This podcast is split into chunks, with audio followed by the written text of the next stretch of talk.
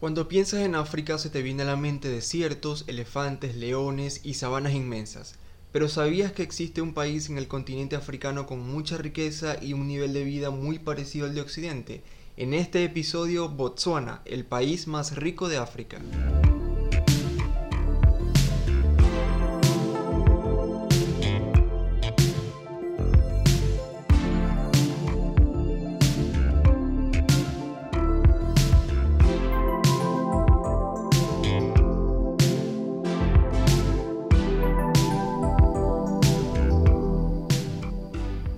Hola y bienvenido a mi podcast y al episodio número 10.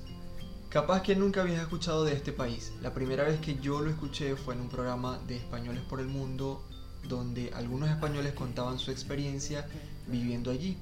Y me generó mucha curiosidad ver o escuchar todo lo que se decía en el programa, que era uno de los pocos países africanos con prosperidad y un nivel de vida similar al de Occidente. Este país, Botswana, es uno de los vecinos de Sudáfrica en el sur del continente africano y cuenta con apenas 2.3 millones de habitantes. Una población bastante pequeña si lo comparamos con sus vecinos como Etiopía, que se acerca o supera los 115 millones de habitantes, o su vecino más cercano, Sudáfrica, con 59 millones de habitantes. Pero vamos a ver por qué Botswana ha podido salir de la pobreza extrema que es tan típica en África y cuál es el pasado de este pequeño país. Cuando Charles King del Servicio de Noticias Sudafricano informó sobre la independencia de este país en septiembre de 1966, describió el país como un gran terreno sin fondos con poco que celebrar. Para ese entonces el país tenía dos años largos de sequía y malas cosechas que habían llevado a sus pocos habitantes que además se encontraban muy dispersos al caos, al hambre y a la desesperación. La realidad es que era un territorio con muy pocas esperanzas de una economía y un gobierno estable.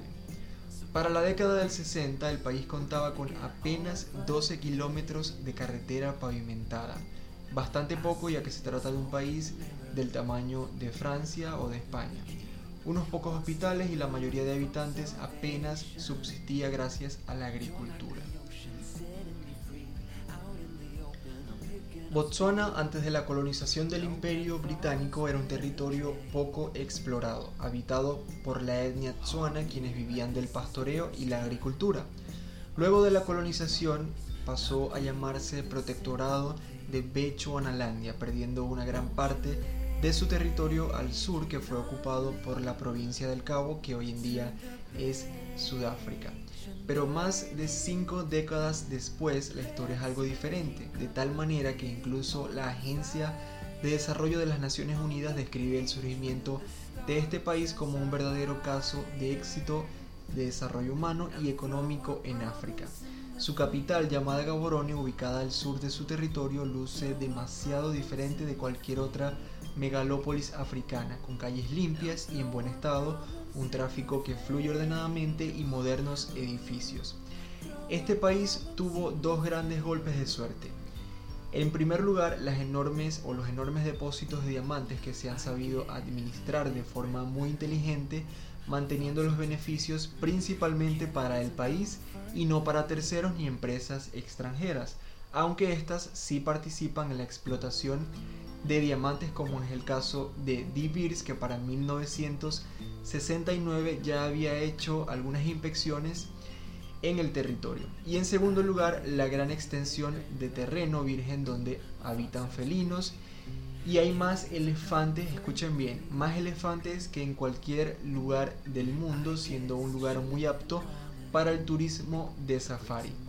Estas han sido las principales razones para que en 50 años Botswana haya aumentado su riqueza per cápita unas 100 veces. Nada mal, la verdad. Pero uno podría pensar que su estabilidad económica es por su riqueza de diamantes principalmente, y la verdad es que no. Mientras que algunos vecinos como Nigeria no han logrado ese mismo nivel económico, Botswana ha tenido una sabia gerencia que ha logrado mantener un balance en todas las áreas económicas del país. Durante las primeras cuatro décadas se registró una caída de la pobreza y aunque en la actualidad una quinta parte de la población sigue estando por debajo del umbral de la pobreza, el nivel de vida en este país es considerablemente más decente que en otros países de África y tiene una tasa de salud y alfabetización bastante alta.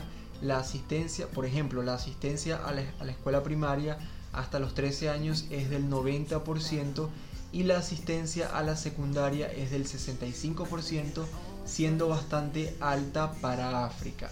La educación primaria se imparte en el idioma setsuana y se dicta aparte el inglés, sin embargo la educación secundaria se imparte totalmente en inglés.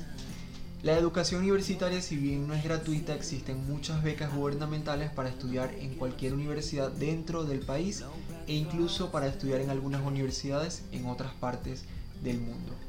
El gobierno de Botswana tiene una prioridad clara y es la educación, ya que destina el 28% de su presupuesto para esta área. La educación primaria y la secundaria sí es totalmente gratuita.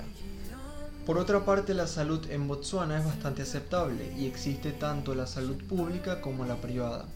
La privada ofrece precios bastante razonables y la pública, aunque no tiene muchos recursos, tiene buenos médicos y hospitales por todo el país donde se ofrece una atención bastante aceptable, se podría decir. Hago esta pequeña pausa para hablarte de Ama, un servicio de catering en Maracaibo que te ofrece comida tradicional venezolana como esa que tanto extrañas de tu mamá o de tu abuela. Con Ama puedes regresar por un instante el tiempo a esos momentos en familia donde se disfrutaba del simple hecho de estar juntos especialmente en esta época navideña donde seguramente te encantaría tener a toda la familia junta. Las hallacas, el pan de jamón, el bizcocho y hasta la ensalada navideña que tanto extrañas la puedes disfrutar con Ama. Síguelos en Ama Gastronomy y revive la magia de estar en casa. Ama Gastronomy.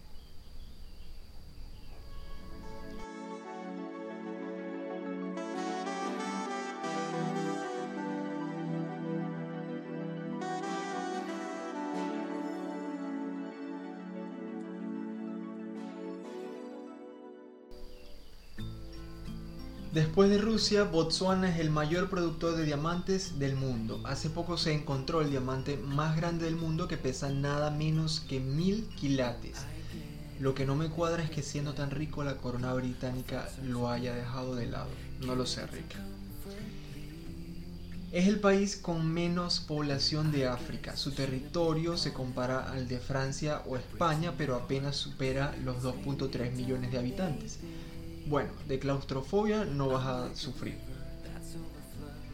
Es el país con mayor cantidad de elefantes del mundo, aproximadamente unos 130.000, siendo una tercera parte de los elefantes en todo el planeta. Eso me gusta porque de verdad el elefante es mi animal favorito.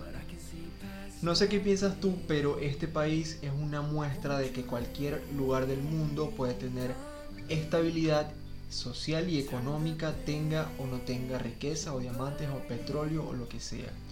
Aunque por supuesto la mayoría, si no todos sus vecinos, incluido Sudáfrica, no siguen el ejemplo de Botswana.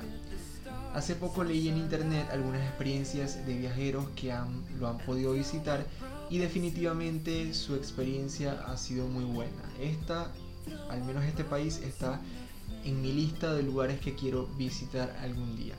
¿Y a ti te gustaría ir a Botswana? Cuéntame en un comentario o en un mensaje en mis redes sociales, Instagram y Facebook como arroba javipress con doble S al final. Y no olvides que si quieres apoyar este gran proyecto puedes hacerlo suscribiéndote a mi Patreon y así voy a poder seguir haciendo más episodios como este. Gracias y nos escuchamos en el próximo episodio. Chao.